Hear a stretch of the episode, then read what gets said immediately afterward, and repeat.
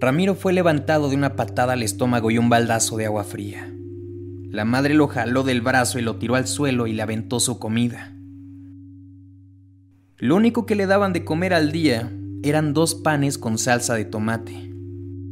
El chico ni siquiera llegaba a los 40 kilos. Para este punto uno pensaría que la madre era un monstruo o que sufría alguna enfermedad mental, pero de hecho era al revés, porque Ramiro comenzó a tener ciertas conductas que a toda la familia la ponía nerviosa.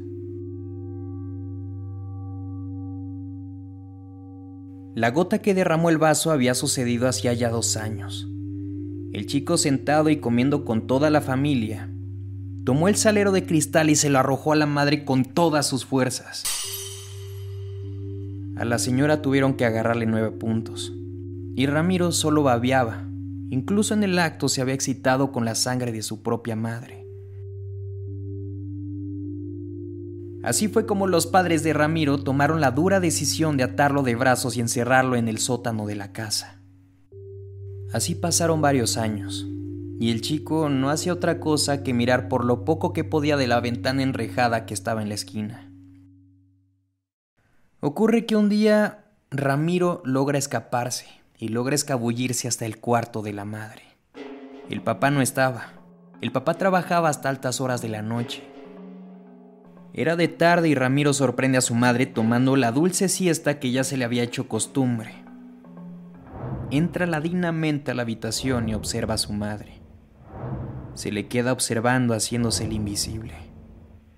Pero a los pocos minutos toma una lámpara de bronce que estaba en el buró de la cama y se lo revienta a la madre repetidas ocasiones, con un ataque de ira. Y sin pensarlo, levanta y azota la lámpara una y otra vez. El cráneo de la madre estaba hecho pedazos. Pintaba de rojo todo el borde del lado izquierdo donde dormía dulcemente. Había pedazos de carne y sesos esparcidos por toda la cama. Ramiro estaba excitado y también tenía hambre, así que fue a la alacena de la cocina, tomó dos rebanadas de pan, pero esta vez no las remojó en salsa de tomate. Esta vez fue directamente a la sangre que había fiado la habitación de sus padres injustamente. Le habían tenido tanta paciencia a este chico, porque a decir verdad, luego de que le partió el salero a su madre, los padres estaban dispuestos a darle una segunda oportunidad. Pero era imposible. Ellos sabían que su hijo era un monstruo.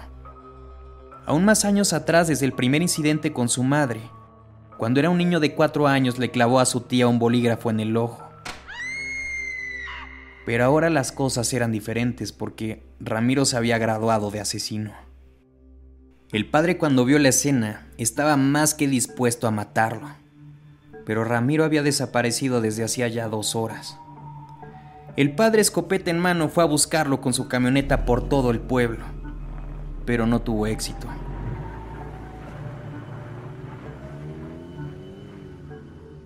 Ramiro, que parecía alguien estúpido, en realidad no lo era. Era muy astuto y supo cómo lidiar con el asunto. Ahora este chico vaga por las calles de Caracas, con el aspecto más que marcado de un indigente. Pide limosna a la gente, y con lo poco que consigue va al centro comercial a disfrutar de la muchedumbre. A él le gusta mirar a toda esa gente caminar con un destino diferente cada uno. Él luego va a McDonald's y se compra unas seis hamburguesas. Pide más paquetitos de salsa de tomate y deja la carne a un lado. Es aquí cuando a Ramiro se le humedecen los ojos al pensar en su madre y lo mucho que hubiera deseado romperle aquel candelabro que estaba en la tienda de cristales frente al restaurante en su cráneo.